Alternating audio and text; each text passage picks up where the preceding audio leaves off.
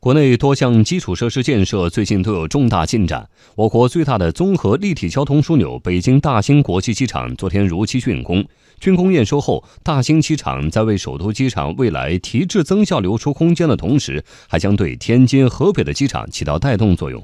京津冀三地的机场群将基本成型。央广记者张明浩、朱宏元报道。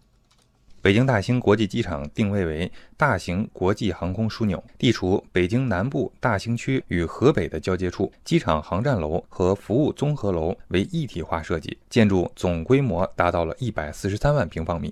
中国民航局航空局机场司副司长朱文新接受采访时表示。列入到本期要投运的主体工程一共是八十三个项目。竣工验收呢，主要是我们的防建工程和场道工程，主要呢是对它的质量可靠性进行现场的检查和评估。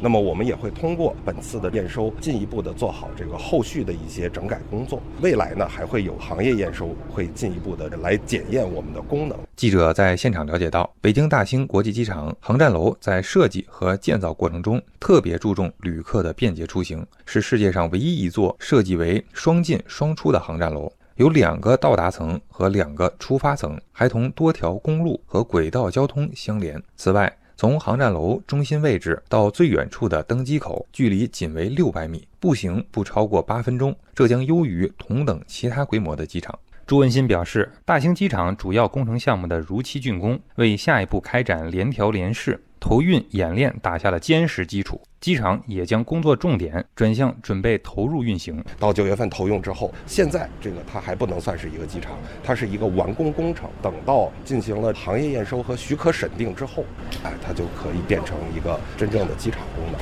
现在目前就有意向的航空公司大概有五十多家，现在目前正在积极的接触。